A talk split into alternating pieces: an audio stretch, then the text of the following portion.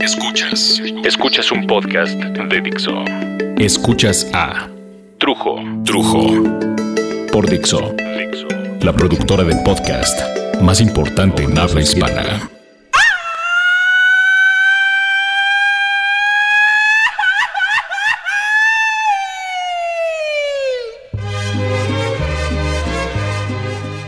Entonces, ¿qué pedo, cabrón? O sea, se traen un desmadre que si para la izquierda, para la derecha. Entonces, ¿qué? ¿Gritamos o no gritamos, carajo? Mira, lo que pasa es que antes, gritar, dar el grito, significaba celebrar. Comer sabroso, bailar, oír música mexicana. Algunos se vestían que es que de charro o de teguana, ¿no? Por ejemplo, mi madrina, mi tía madrina, que es, bueno, era maestra de baile folclórico, ella sacaba a pasear sus vestidos más mejores. Estaban muy lindos. Eh, y los niños, bueno, a los niños hay que vestirlos de inditos. Clásico. Bueno, pues ya les habían hecho los trajes para el festival de la escuela, pues por lo menos que se gasten tantito. Con su zarape de jerga. Clásico. Pero hoy gritar, dar el grito, tiene un significado diferente si es que tiene un significado. Claro que tiene un significado, ¿no? Todo tiene un significado, hasta lo que parece que no tiene significado tiene ese significado. Pero, ¿significa por todos lados? Ahora, no dije que toda la gente piense lo mismo o que todos opinen eso, sino que es una opinión que anda por todos lados, en las calles, en las oficinas, las escuelas, las redes sociales, por todos lados andan diciendo. Gritar es apoyar a Peña Nieto. Ir al Zócalo es apoyar a Peña Nieto. Antes, ay, no mamen, cabrones. O sea, antes, por ejemplo, la gente iba al Zócalo para ver fuegos artificiales, para echar desmadre, para agarrarle la nalga a una vieja, ¿no? Para mentarle la madre al presidente, para romper huevos en la cabeza de otro cabrón. Eh, y, y por supuesto, gritar catárticamente eso de ¡Viva México! ¿no? Y ahora resulta que Viva México, dar el grito, quiere decir Viva Peña Nieto, viva el presidente, bien hecho gobierno. No, no mamen, o sea, no confundan. ¿Cuándo en la chingada vida ha significado eso? Nunca, desde que yo tengo memoria, la gente que me rodea habla de un México en crisis. Desde que soy niño escucho que, que México es riquísimo.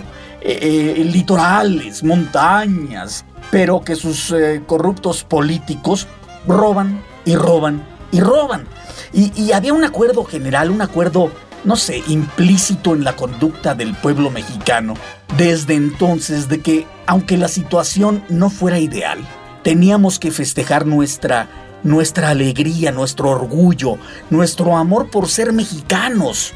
Nunca festejamos a los pinches políticos, pero a base de chingadazos, a base de putazos, los viejos, estas generaciones que vendrían a ser, se entre, no sé, cabrón, entre los papás y los abuelitos de familia han o hemos, porque bueno, yo, yo también formo parte de esa generación, hemos perdido entusiasmo, cabrón.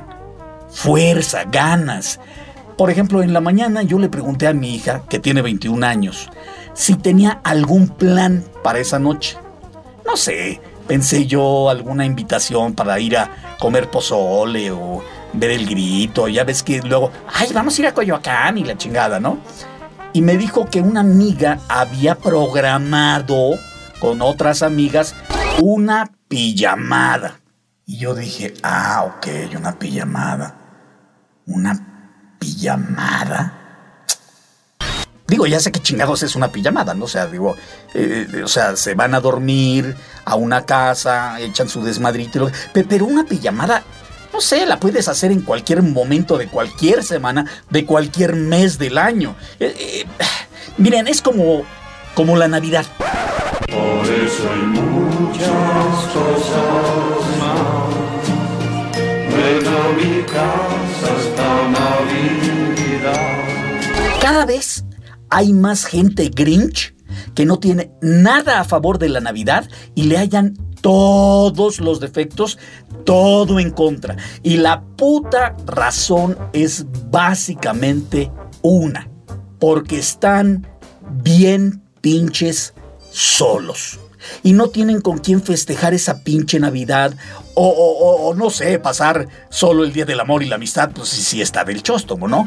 O, tu cumpleaños o cualquier pinche fiesta donde ves que todo mundo se está abrazando y se juntan y cantan, se regalan cosas, ya se pusieron pedos.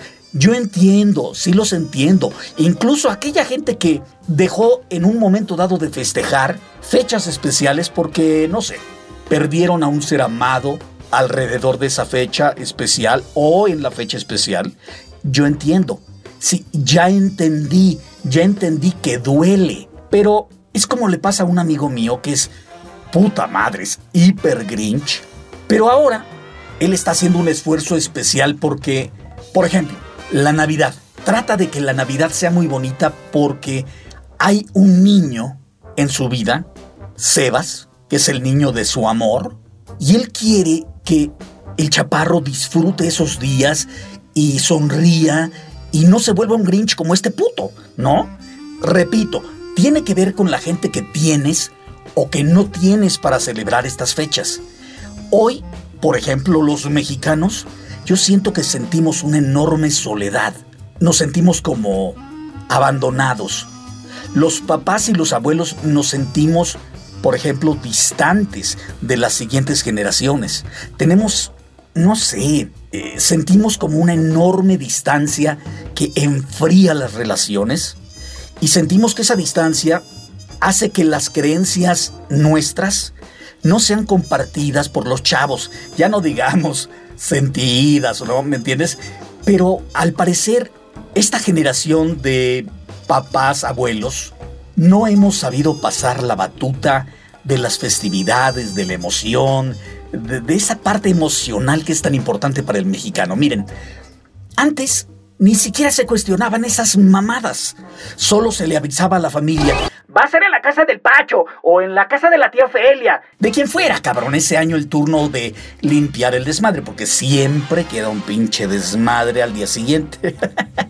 Todas las señoras cocinaban y ayudaban a limpiar a las horas altas de la madrugada. A la hora que se terminara, ahí están todas las señoras ayudando a limpiar para no cargarle la mano tan gacho a la mujer encargada anfitriona ese año de la fiesta. Y digo las mujeres porque los hombres siempre, siempre se hicieron muy pendejos y después cuando yo pasé a ser un señor, también me hice pendejo. Tal vez no tan pendejo como la mayoría de los hombres que se hacían pendejos, pero sí, sí nos hacemos pendejos.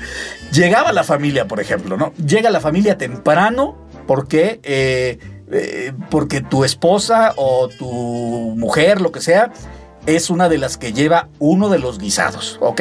Y no le gusta a tu esposa o a tu señora, pues estar haciendo cola en la estufa o en el horno de microondas, entonces mejor llega temprano llevando, digamos, cochinita pibil y lleva tortillas y la cebolla morada con habanero y las tortillas y, eso sí, cada quien sus chescos y lo que se vaya a beber, ¿no? Porque si es carito. Y entonces, los hombres tradicionalmente ayudábamos a cargar primero en la casa de uno, de la cocina al carro, ¿no? Ya ibas con los toppers y con las ollas y la chingada y luego llegas a la casa de los anfitriones y del coche vas a la cocina o a donde te digan la señora, pongan aquí las ollas, pongan aquí las cosas, ¿no? Y a partir de ese momento, los hombres se arranan en el sillón de la casa o donde esté cerca la mesa de los abritones o chicharrones de carnicería, las papitas, los churritos. Hay casas más acá que también tenían guacamole, ¿me entiendes? Pero si había guacamole, por ejemplo, pero no para botanear, pero los hombres se enteraban, cabrón, que había guacamole para la cena. Estos cabrones que ya traían una cervezota en la mano, o la cuba libre, el tequila, se levantaban y asaltaban el perol de guacamole y entonces se oía un grito femenino. ¡No, chucha! ¡Se van a acabar el guacamole! guacamole. Luego, ¿qué cenamos? Ay, ya, ya, ya, nada más fue tantito. Ay, ¿cómo tantito? Ya van tres viajes que haces. Ya te llevaste medio kilo de chicharrón con guacamole. Ay, Chucho. Y de paso, el pinche Chucho, o Raúl, o Roberto, o el panzón que esté de guardia con las chelas en la mano, ya le metió dedo a la cochinita de la cuñada, dije a la cochinita al platillo. ya se llevó un taco de carnitas y dos tacos de pollo con mole, cabrón. O sea, ¿qué pasó, panzón? Te vas a acabar la cena. Los niños no podían estar esperando el momento de tronar los cohetes, cabrón. Ese era el momento más importante para los niños el día del grito. Bueno, todas las pinches fiestas, también la Navidad, ¿no? Era una vendimia de cohetes, de piratería, de... Primero eran cohetes nacionales, después empezaron a llegar los cohetes chinos, me acuerdo. Total, que era todo un pinche desmadre y se esperaba a que empezaran los fuegos artificiales en la televisión tras el ¡Viva México! ¡Viva! ¡Viva! ¡Viva! ¿no? Y entonces, porque la verdad es que antes las familias ponían la televisión para estar viendo el grito presidencial en la televisión y gritar con todo el desmadre al mismo tiempo en la tele, ¿no?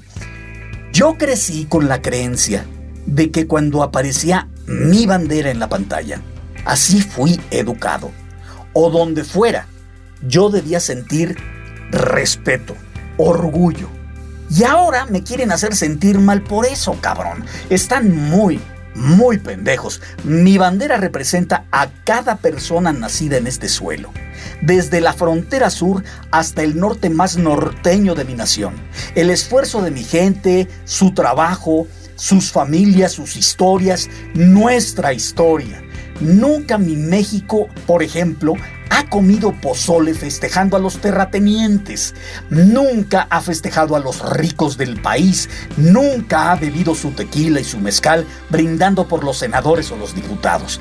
¿Por qué de pronto quieren meter todas estas mamadas a la conversación? Yo nunca he tenido la suerte de presumir, por ejemplo, a alguno de mis presidentes. Tengo 50 años de existencia. Y qué maravilla, pienso, algún día antes de morir, poder presumir a diestra y siniestra las decisiones tomadas por un mandatario mío, de mi país, las decisiones de mi presidente. Entonces sí voy a festejar y voy a presumir y voy a brindar por ello. Y habrá llegado otro tiempo en la vida socioeconómica de mi país y por supuesto en la vida política va a formar parte de mis celebraciones especiales. Pero los pueblos que hemos sentido el agravio, el abuso, la estafa de los corruptos políticos, de los corruptos gobernantes. Somos muy sensibles a este tema. ¿Nos reímos? Sí. ¿Nos burlamos? Claro. No podemos negar el alto sentido del humor negro de mi gente que cree que es mejor reír que ponerse a llorar. Y con ese rezo, bebe, come, baila, celebra y se hace muy pendejo. El mexicano es nacionalista en general y cuando uno ha vivido fuera de, México, de nuestro país, por mucho tiempo, se da cuenta que la música de mariachi, los guisos nuestros, nuestros colores, nuestros deportes, todo lo que nos recuerda ser mexicanos, uno se da cuenta lo importante que todo eso es. El mexicano es orgulloso de ser mexicano. No permite que otro cabrón venga así de la nada y hable mal de su bandera, o de su mamá, o de la Virgen Morena. Los políticos han mancillado a miles de nuestros tesoros, a miles de nuestras casas, a miles de nuestras familias, pero sabemos dónde nos duele más. Y entonces salta el diablo si nos mientan nuestra madrecita. O, por ejemplo, que alguien haga menos a nuestra tierra. They're bringing drugs, they're bringing crime, they're rapists, and some, I assume, are good people. Yo no sé si eso sea necesariamente bueno. No sé si está bien, no sé si sea el mejor ejemplo. Pero prefiero llegar a la violencia, al enardecimiento, defendiendo a mis hermanos, a mi tierra, a aquello que yo considero mío, que aún es mío, que andar zurrado de frustración y solo andar golpeándome con la gente porque la crisis me tiene hasta la madre, porque eh, los sueldos no alcanzan, porque el metro está que se lo lleva la chingada, porque eh, hay carteristas. Prefiero gritar un Viva México que saque de mi garganta ese nudo que traigo atorado y sentir por esa noche, por unas cuantas horas que mis familiares o mis amigos valen la pena, que andar como la mayoría al borde del infarto por tanta presión. Antes no se preguntaba la gente si iba a haber pozole o tragadera de grito. Hoy parece que está uno pidiéndole permiso a la gente, no sé, chinguen a su madre. Qué pijamada ni qué mis huevos azules. El 15 en mi casa, su casa. Va a haber pozole, van a haber tostadas, van a haber pambazos, como siempre. México aún está de pie. Yo aún estoy vivo y mis tradiciones muy mexicanas se irán hasta el pinche día en que yo me muera. Y luego voy a venir a gritar el Día de los Muertos. Y entonces, ya frío y cadavérico, haré que se escuche el carrito de los camotes y los plátanos tan nuestros, seguidos de un terrorífico ¡Viva México, cabrones!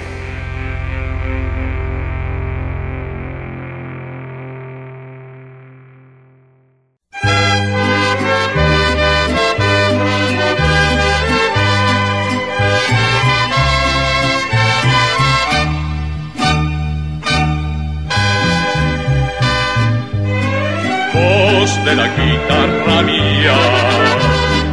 Al despertar la mañana, quiere cantar su alegría a mi tierra mexicana. Yo le canto a tus volcanes, a tus praderas y flores, que son como talismanes del amor de mis amores. México lindo y querido, si muero lejos de ti, me digan que estoy. Escuchas a Trujo. Y que me traigan aquí, que digan que me traigan aquí. México lindo y querido, si muero lejos de ti.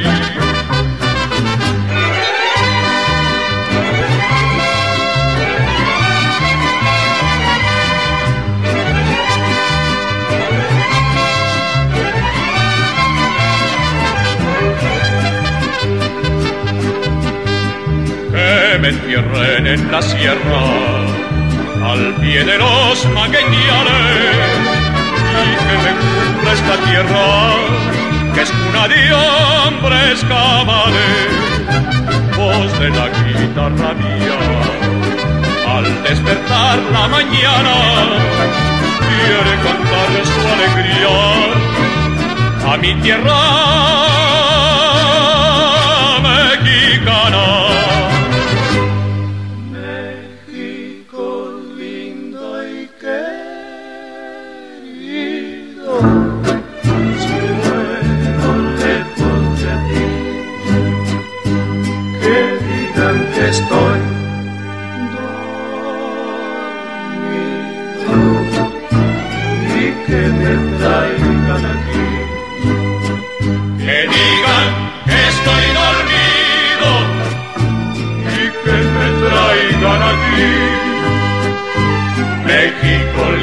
y querido, si muero lejos de